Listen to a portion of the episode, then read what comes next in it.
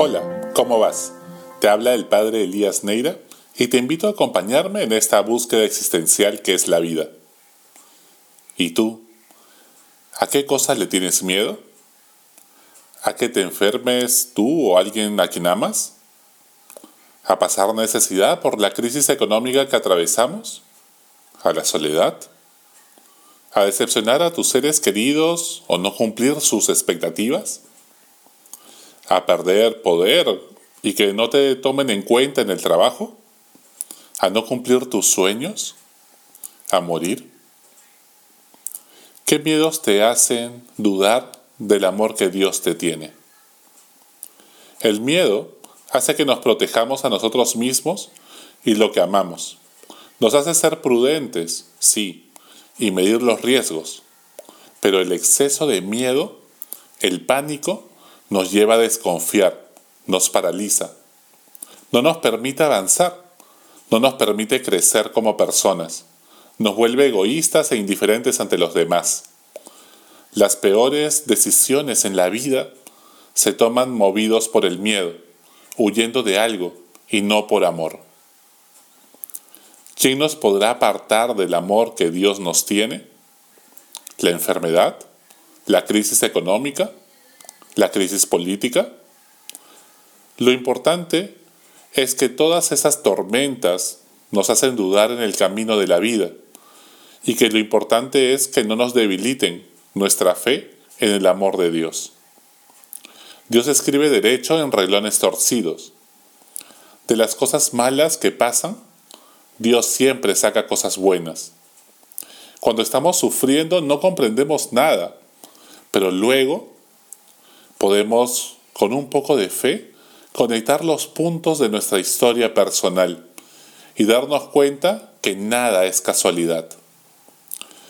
Dios nunca quiere que nos pase nada malo, pero respeta nuestra libertad, las leyes de la naturaleza, y cuando permite algo, lo usa como abono para sacar grandes aprendizajes para la vida. Mientras el miedo te tiene preocupado, el amor te tiene ocupado. Las preocupaciones distraen tu mente y la desfocalizan del presente. Por el contrario, cuando te sientes seguro, sabiendo que tu futuro está en las manos de Dios, que te ama tanto, te ama entrañablemente, puedes focalizarte en el presente. Puedes ocuparte de los demás, porque hay un Dios que se preocupa por ti y también por los tuyos. La fe se opone al miedo. La fe nos da la confianza para salir de nuestra zona de confort. La fe nos da la seguridad para arriesgarnos con audacia, abrirnos a la diversidad amar sin límites, enfrentar los problemas, decir lo que pensamos o sentimos sin temor a ser juzgados por los demás. La fe nos mueve a emprender los sueños que Dios ha puesto en nuestro corazón. La fe nos permite dormir en paz la noche anterior a la batalla, o quedarnos despiertos soñando con un proyecto que pueda ayudar a mucha gente. La fe mueve montañas, pues no solo te hace fuerte en la tormenta, sino que te hace invencible en la adversidad. Hay que tener miedo a los que no tienen miedo a nada, a los que no tienen miedo de morir porque saben que van a resucitar. Sí, a los que tienen fe. Eso te da una libertad de espíritu increíble. Ojo, la fe no es fanatismo.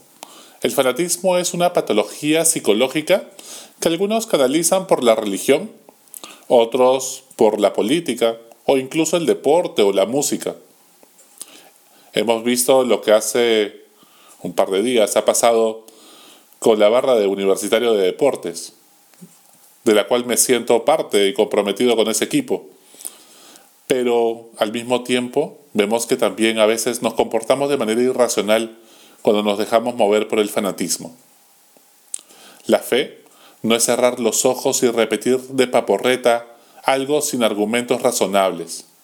La fe necesita de la razón para no convertirse en fanatismo, como también la razón necesita de la fe para no caer en un racionalismo que sabe de medios, pero no de fines. Sabe cómo hacerlo, pero no por qué o para qué hacerlo. No se trata de dogmatismos en los que algunos caen en la religión, la política, el deporte, las ciencias naturales o una ideología. La fe, al disminuir el miedo, nos da siempre libertad espiritual, no una cárcel mental. La verdad siempre nos hace libres, como dice la Biblia, pero por el camino de la humildad, que consiste en aceptar nuestra propia fragilidad con sinceridad. Sí, los seres humanos somos vulnerables. Y con humildad tenemos que reconocer que no somos Dios, que necesitamos de Él. Para elevarse y alcanzar la verdad, se necesitan pues esas dos alas, la fe y la razón. La fe, la esperanza y la caridad son como una misma planta que va creciendo, pequeñita, desde un granito de mostaza, donde la fe es la raíz, el fundamento, la esperanza es el tallo que tiende a buscar la luz del sol y el amor es el fruto de la planta. La fe es la creencia en que papá Dios te ama con todo el corazón. Esa fe genera la esperanza de que Jesús te ha salvado y te hará resucitar con Él. Y la esperanza hace que ya no te preocupes por ti mismo de manera egoísta, sino que te pongas al servicio de los demás por amor. Al igual que las creencias generan emociones y las emociones a su vez generan conductas. Así también la fe genera esperanza y la esperanza tiene como fruto el amor. Por ello, la fe se opone al miedo. La esperanza se opone a la rutina de la vida y el amor se opone a la indiferencia. Son las tres cosas que siempre tenemos que combatir. El miedo, la rutina y la indiferencia. El amor no se opone al odio, sino a la indiferencia ante el sufrimiento de los demás. Si la fe, en último término, no se traduce en acciones concretas de amor, de nada sirve. Probablemente no era fe. Así como el amor, que no se fundamenta en la fe de experimentarse amado por Dios, fácilmente es carcomido por otras motivaciones como la búsqueda de reconocimiento, de aplausos o de cubrir alguna carencia emocional o nuestra propia soledad. No es totalmente gratuito y libre. Por ello decía la Madre Teresa de Calcuta, si no vives para servir, no sirves para vivir. El Evangelio de hoy cuenta cómo la barca se hallaba ya distante de tierra, zarandeada por las olas, pues el viento era contrario. Y en la noche vino Jesús hacia ellos, caminando sobre el mar. Los discípulos, viéndole caminar sobre el mar, entraron en pánico, pues creían que era un fantasma, y de miedo se pusieron a gritar. Pero al instante les habló Jesús diciendo, Ánimo, soy yo, no tengan miedo. Pedro le respondió, Señor, si eres tú, mándame ir hacia ti sobre las aguas. Ven, le dijo Jesús. Bajó Pedro de la barca y se puso a caminar sobre las aguas, yendo hacia Jesús. Pero, viendo la violencia del viento, le entró pánico, y como comenzara a hundirse, gritó, Señor, sálvame.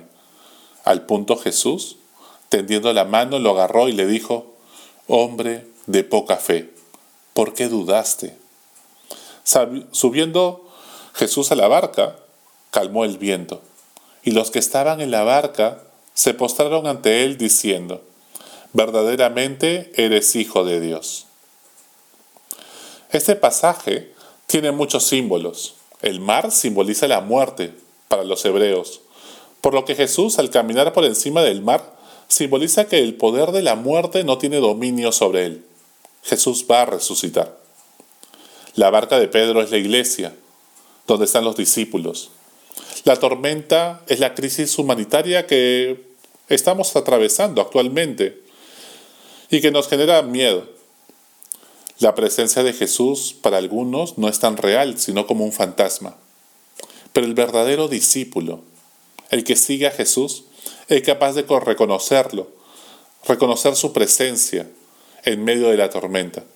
Jesús nos invita a tener fe y seguirlo. Pedro comienza a seguirlo cuando tiene la mirada fija en Jesús, pero cuando se deja inundar de miedo por la tormenta, se hunde. Jesús nunca te abandona. Si le pides de corazón que te salve, que aumente tu fe, te va a decir, como a todos nosotros, no tengas miedo. En otras palabras, ten fe.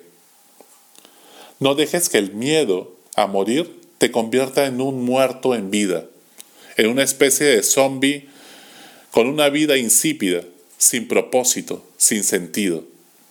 Sé prudente, sí, pero por amor, no por miedo. Hasta la próxima. Sigue buscando que Él te encontrará.